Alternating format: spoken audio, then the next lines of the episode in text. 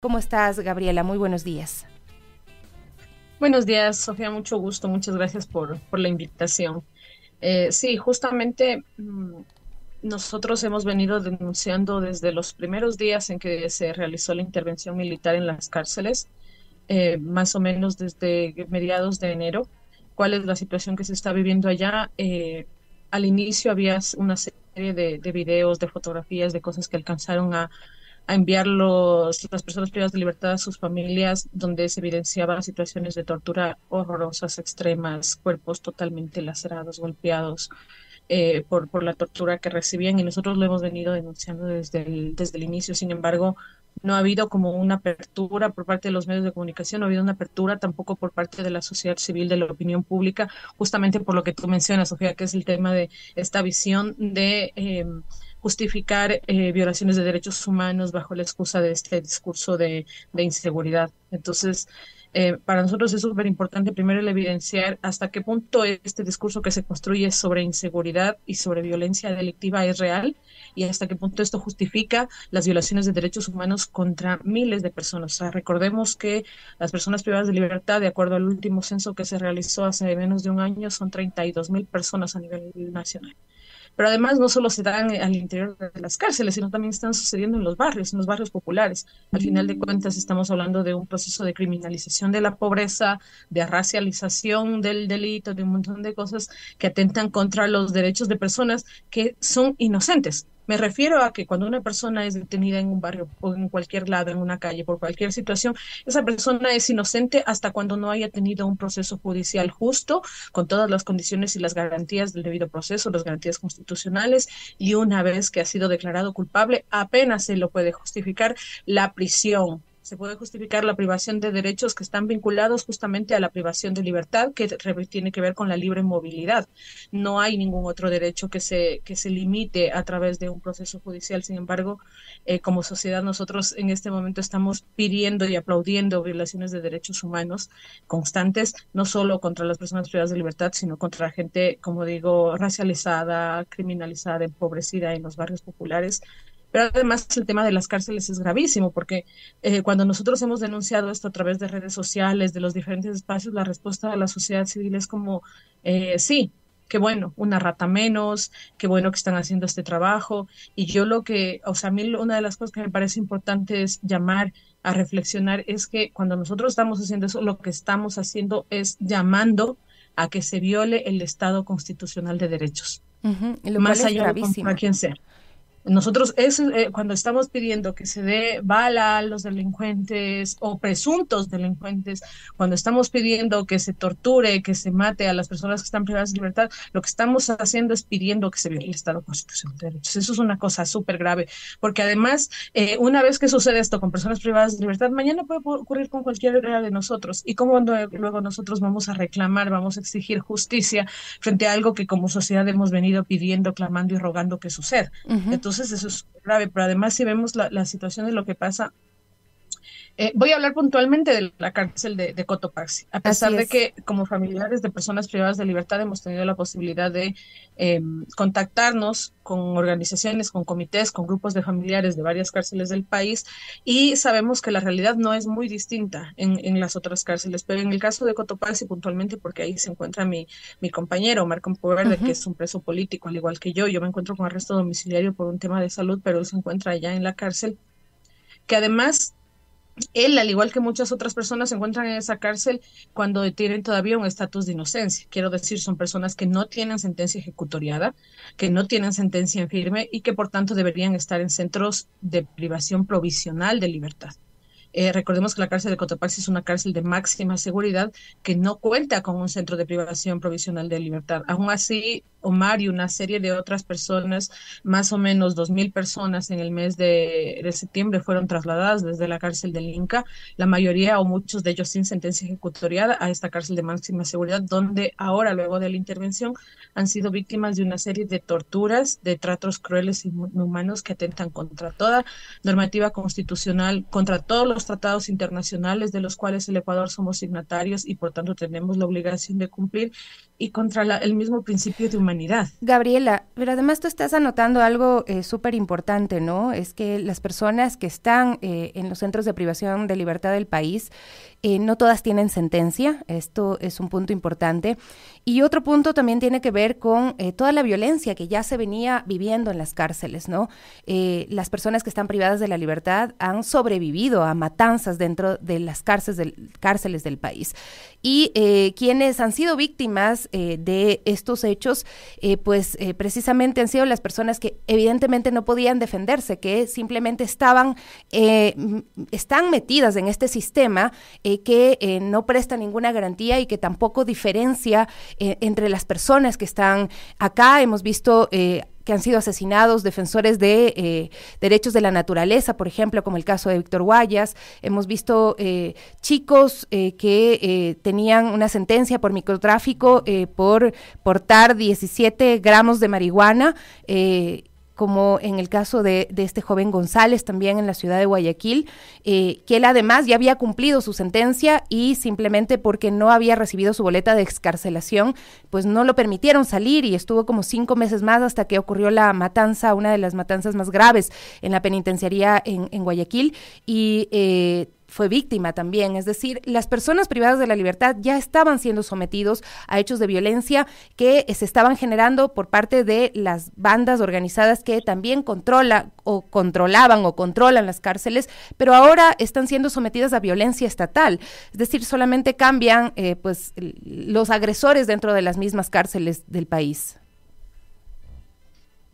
Yo creo que ahí es importante algo que yo siempre he dicho eh, y que muy poca gente lo sabe, especialmente a través por, por, el tipo de discursos oficiales que se dan, y es que las personas privadas de libertad, si bien es cierto, han sufrido situaciones de violencia extremas, como son las masacres carcelarias, pero al mismo tiempo sobreviven a violencia por parte del Estado todos los días todos los días. Eh, yo mismo estuve en la cárcel de Cotopaxi, estuve tres meses antes de poder recibir mi habeas corpus. Y es una cárcel en donde no existen condiciones de vida no solo no dignas, sino ni siquiera medianamente aceptables. Estamos hablando de una cárcel en donde existe una invasión enorme de ratas, enorme, realmente no estamos hablando de, de 10, de 20, de 100 ratas, estamos hablando de miles de ratas, en donde no existe agua potable, en donde el agua se brinda dos horas al día y además en, una, en llaves generales que la mayoría de personas tiene que cargar las dos, tres pisos para poder tener agua, no funciona el sistema del alcantarillado y hay cosas elementales que tienen que ver con productos de higiene, papel higiénico, champú, jabón, absolutamente nada. O sea, el Estado encierra a una persona en un centro de privación de libertad como Cotopaxi y lo que le entrega es es un planchón de cemento y es todo lo que obtendrá. Y tres comidas al día de pésima calidad.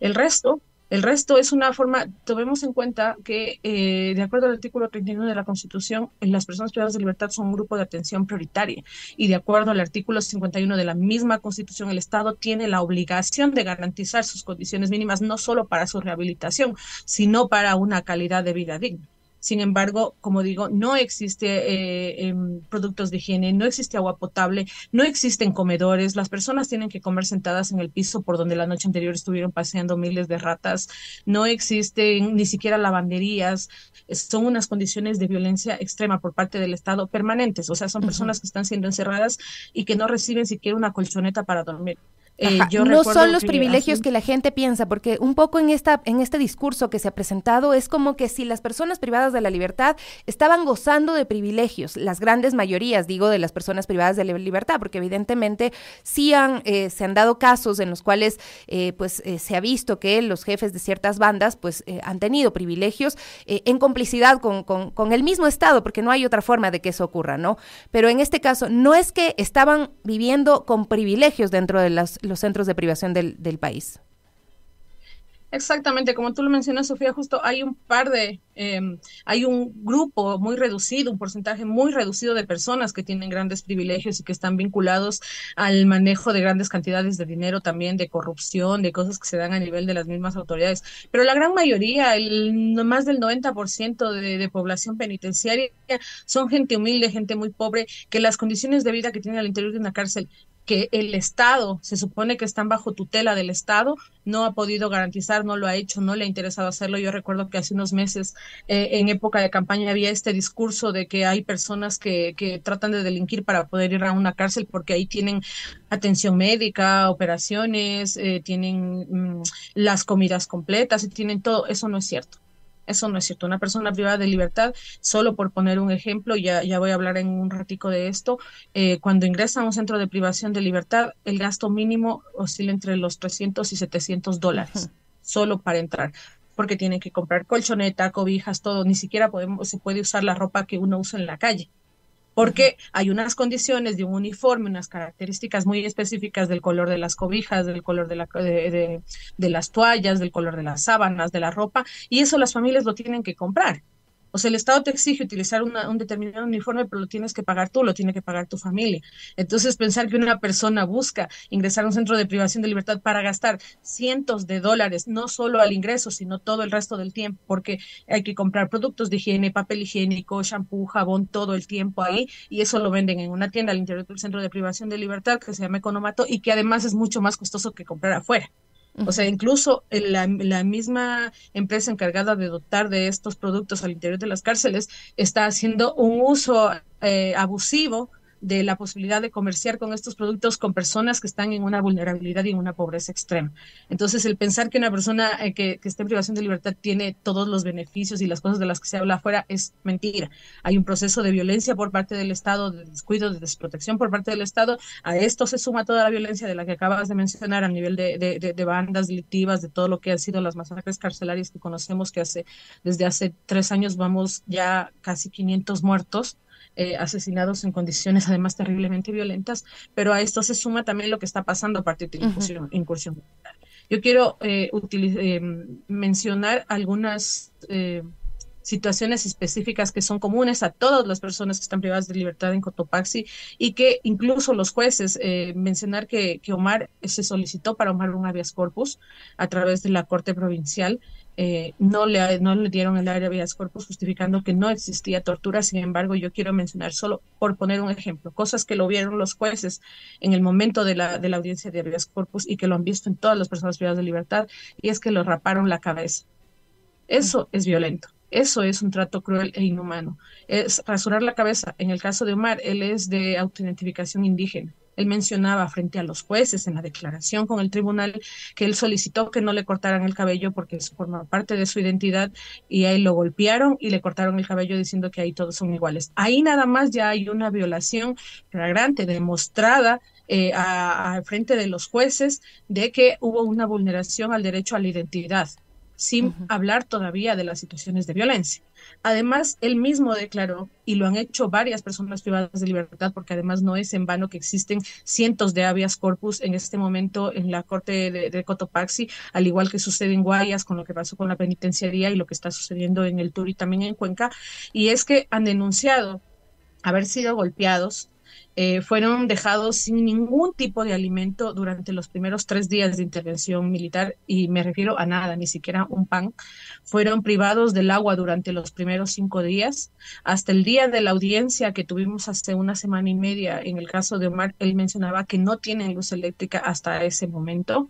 y mencionaba que comen una sola vez al día. A pesar de toda la propaganda vemos una serie de medios de comunicación y de espacios y de redes sociales reproduciendo la gran labor del ejército, donde hacen toda una un show mediático en donde indican cómo están siendo alimentados, donde tienen todo ordenado y eso no es cierto. O sea, él lo declaró delante de los jueces, que comen una sola vez al día, además comen en condiciones de animales porque les exigen comer de rodillas, arrodillados en el piso, con las tarrinas en el piso, sin, sin, sin cucharas, sin cubiertos, comer como animales literalmente y les dan dos minutos para comer.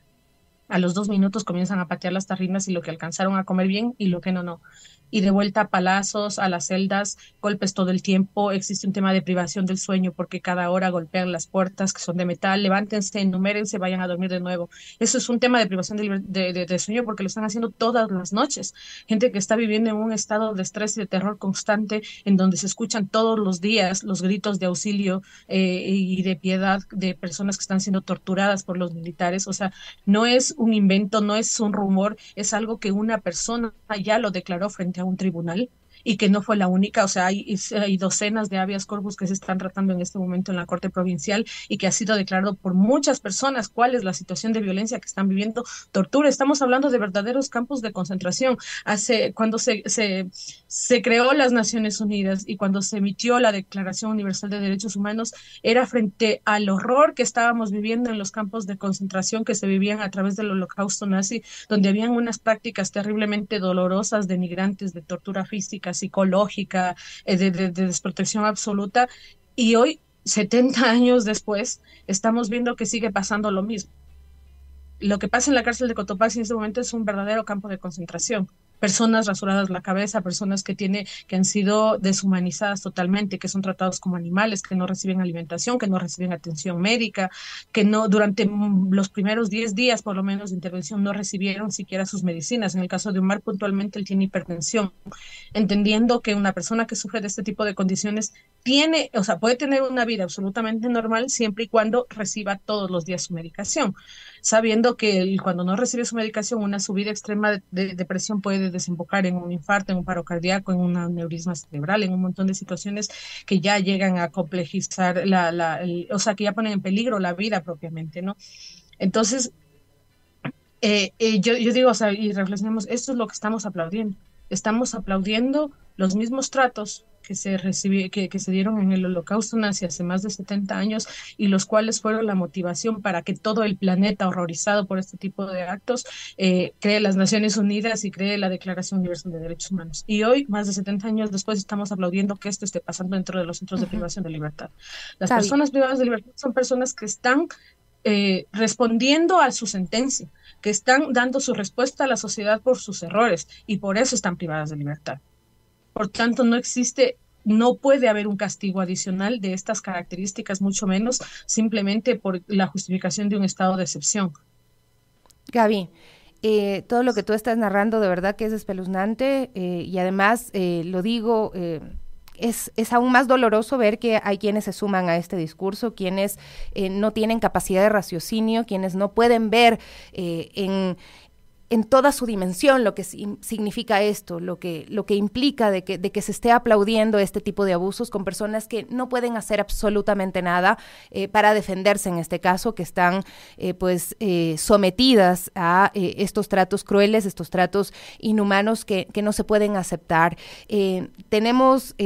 más del 40% de las personas, ese es el dato, más del 40% de las personas que están en los centros de privación de la libertad no tienen sentencia. Nosotros aquí hemos visto casos, hemos revisado casos con madres eh, que eh, dan cuenta de que incluso eh,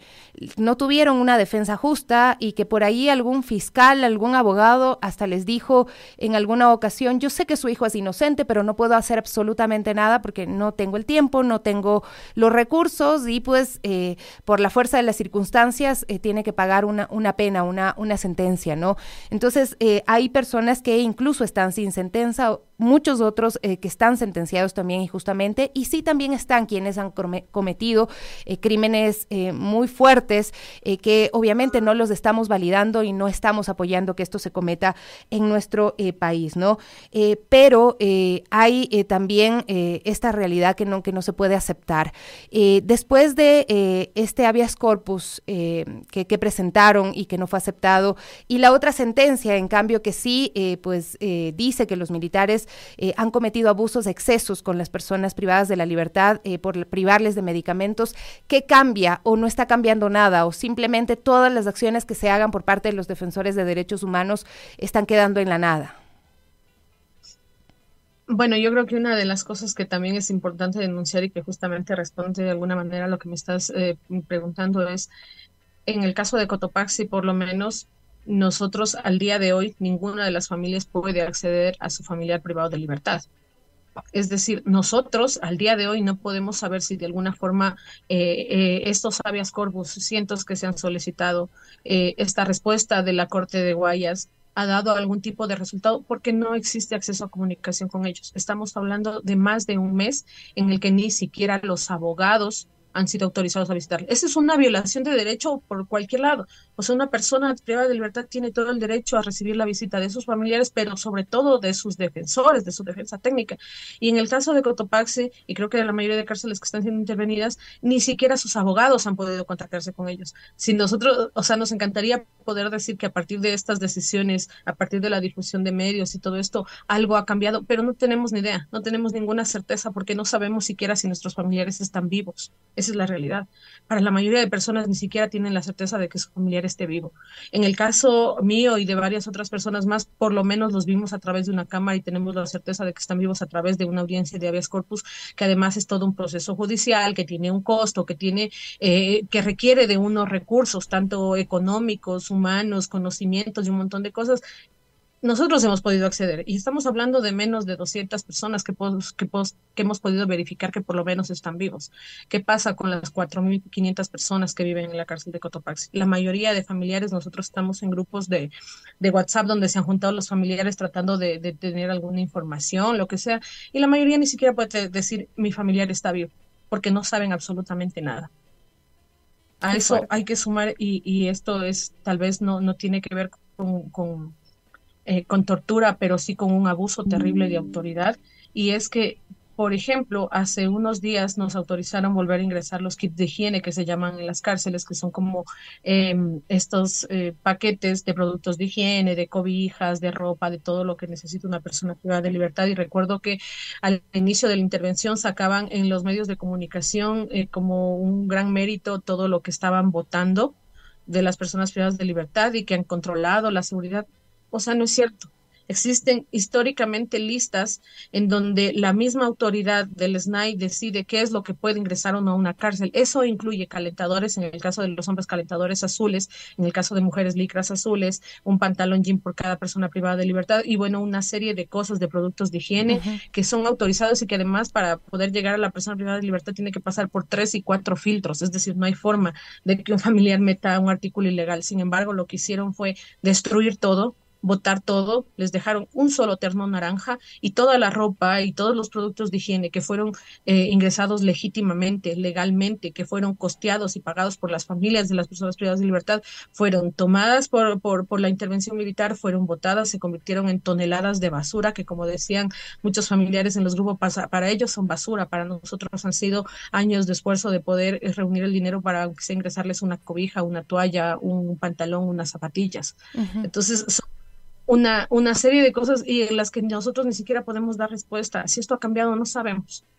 Esa es la verdad, no sabemos si en estos días están recibiendo un mejor trato, están recibiendo las tres comidas diarias, no tenemos ni idea porque la realidad es esa, que ni siquiera nos han permitido acceder a nuestros familiares. Y, tú mencionas algo que también eh, nos han transmitido eh, otros familiares de personas privadas de la libertad, porque se supone que estos son centros de rehabilitación social. Y eh, una de esas opciones para la rehabilitación social es, por ejemplo, estudiar.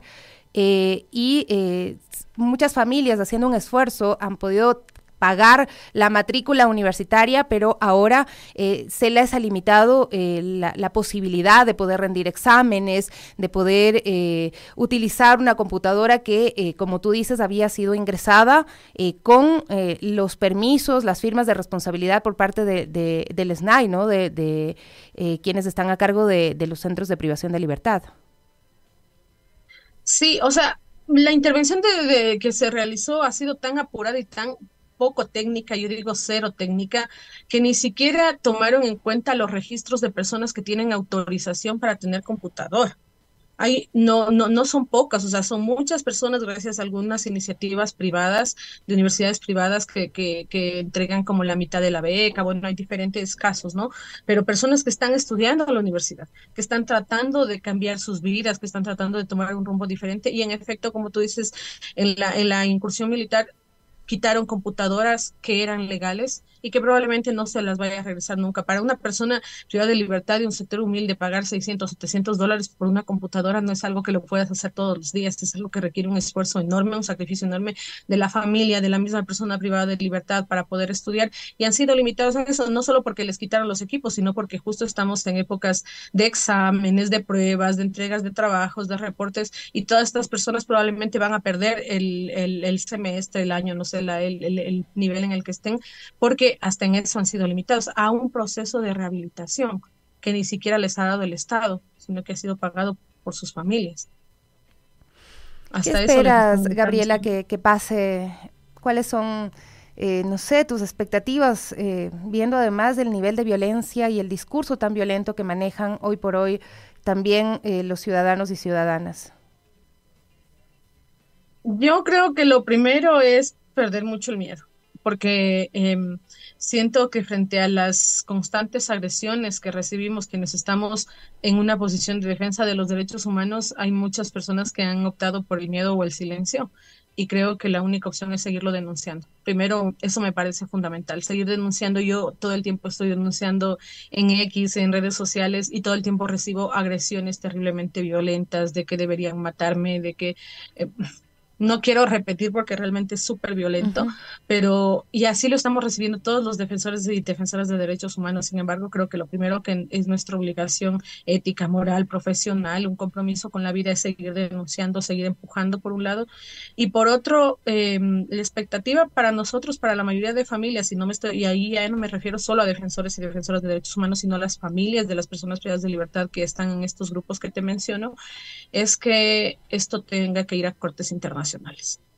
Esa es la expectativa que tenemos, que a través de miles de pruebas, porque no estamos hablando de uno o dos testimonios, de uno o dos fotografías, estamos hablando de miles de pruebas que se han podido eh, recabar durante este más de mes y medio, y es que esto tendría que ir a cortes internacionales y lastimosamente el Estado va a tener que ser sancionado por los crímenes que están cometiendo en este momento, por las violaciones de derechos humanos que están cometiendo en este momento. Y espero, quiero creer que eso sea también una lección o por lo menos un, un reconocimiento para la sociedad civil, para la opinión pública que está aplaudiendo este tipo de hechos, que sepan que no se puede pasar por encima de la ley que no podemos pedir que a una persona que pasó por encima de la ley luego cometan contra esta persona una serie de actos que van por encima de la ley. Si estamos pidiendo que se respete la justicia y el derecho de las personas, como lo mencionan tantas veces personas de bien, estamos pidiendo que se respete las leyes en general. Y las leyes están para todos y todas. Y el Estado no puede pasarse por encima de las leyes, así es que no, una de las expectativas que nosotros tenemos es poder ir a cortes internacionales. Existe la suerte de que ya han venido varias em, comisiones de Naciones Unidas, de la Comisión eh, Interamericana de Derechos Humanos y que están pudiendo recabar pruebas, testimonios y verificar la situación que se está viviendo acá en las cárceles. Y lo que nosotros aspiramos es que quizá no ahora, porque sabemos que los procesos de justicia internacional son muy demorados, pero creemos y estamos dispuestos a luchar hasta el final para que todos estos procesos a nivel internacional se den y para que el Estado sea sancionado y las personas que han sido violentadas sean restituidas en sus derechos y sean reparadas por las violaciones que han sufrido. Esto puede ser un proceso muy largo. Mira tú eh, todo lo que ocurrió en la época, por ejemplo, de León Febres Cordero también que hoy, eh, pues entiendo, está por inaugurarse un museo de la memoria, ¿no? Eh, no entiendo ahí me imagino que va a ser medio complicado para, para el gobierno inaugurar un museo de la memoria sobre los abusos eh, de la época de León Febres Cordero y otros gobiernos, abusos militares, policiales, y tener que enfrentar ese discurso a lo que está pasando hoy precisamente, ¿no? Eh, revisábamos una encuesta de Latino Barómetro hace unos días y mostraba eh, cómo en nuestro país ha ido decreciendo el apoyo a la democracia como un sistema de gobierno, como un sistema de convivencia ciudadana, ¿no? Eh, y esto eh, tiene cifras que, que, se muestran a la inversa con eh, lo que tiene que ver con, con, esta necesidad o exigencia de que se apoyen estos discursos de seguridad desde la violencia, ¿no? Es decir, los ciudadanos están sacrificando en algún punto la democracia por la seguridad y es lo que genera también lo que está pasando en El Salvador. Eh, simplemente eh, en un momento la autoridad el presidente, en este caso Bukele, dice, no me importa lo que diga el mundo entero, no me importa lo que digan las organizaciones de derechos humanos, aquí se hace lo que yo quiero, lo que yo digo, eh, y eh, a pesar de que existan eh, muchas evidencias de que hay vulneraciones también a personas inocentes que, están pagando injustamente por estos escenarios de violencia, pues nadie dice nada y todos aplauden, ¿no? Ese es el riesgo, ¿no? De que estamos sacrificando un sistema, en teoría, que, que, es el ideal, la democracia, por eh, algo que eh, pues en algún momento nos puede pasar la factura a todos y todas, Gabriela. Muchísimas gracias por acompañarnos el día de hoy, que tu voz escuche, que las voces de los familiares se escuchen también, porque son estas víctimas que se tienden a llamar colaterales, ¿no? De, de lo que está pasando ahora mismo en el país. Así, muchas gracias, eh, Sofía. Y como digo, vamos a seguir denunciando y hablando lo más alto que se pueda, eh, con la expectativa de que tanto el Estado, el gobierno reconozca los actos que está cometiendo, las vulneraciones y, y ella y separe esto, pero también de que la sociedad civil y la opinión pública entienda la magnitud de lo que estamos pidiendo. Como tú dices, hay una vulneración al Estado eh, de constitucional de derechos, hay una vulneración al sistema democrático del país y estamos justificándolo en un momento en que ahora es contra personas privadas de libertad, mañana puede ser contra cualquiera de nosotros, justamente respecto a lo que mencionabas de, de la época de León Febres Cordero. Eh, una de las cosas que mencionaba Omar cuando, cuando dio la declaración frente al juez es que él fue torturado le ponían una toalla en la cara y le botaban chorros de agua para que tenga esa sensación de agua. Yo recuerdo que son exactamente las mismas prácticas que yo leía cuando era adolescente en los libros eh, que hablaban justamente sobre las torturas de la época eh, de Febres Cordero. Entonces, eh, estamos volviendo a esos 80 y como tú dices, denunciando a través de un, museo de, la verdad y todo esto, yo creo que una de las cosas que tenemos las familias y las personas que han sido vulneradas es el derecho a la verdad y el derecho a la verdad, incluso como parte de la reparación, es importantísimo. Yo creo que probablemente en unos años tengamos que estar inaugurando un museo o un espacio de reconocimiento y de reparación para las personas que en este momento están siendo vulneradas, porque es una realidad que no, no la viven una o dos personas, no son casos eh, aislados sino es algo que se está viviendo en las cárceles, que se están viviendo en los barrios populares. Y fuera de ellas, sí. Más, más, pobres del país. Hemos visto una serie de ejecuciones extrajudiciales que se han dado ya y que están documentadas a través de videos, a través de denuncias. Entonces, esa es la realidad. Y yo creo que como familias y como ecuatorianos, eh, luego del gran trabajo que se hizo justamente cuando se, se, se se hizo el informe de la verdad. En el caso de, los ochentas, creo que ahora también es necesario este derecho a la verdad y a la reparación, tanto de las familias como de sus víctimas. Muchísimas gracias, Gabriela. Gabriela Gallardo, activista de los derechos humanos, eh, estaba con nosotros narrándonos una situación muy compleja del país que nuevamente les invito, amigos y amigas, a que lo miremos no solamente como eh, un tema, no sé, que, se quede en, ese comentario atroz de odio, sino que tiene una profundidad que, no le estamos viendo, que, que no le estamos analizando y que nos puede pasar facturas.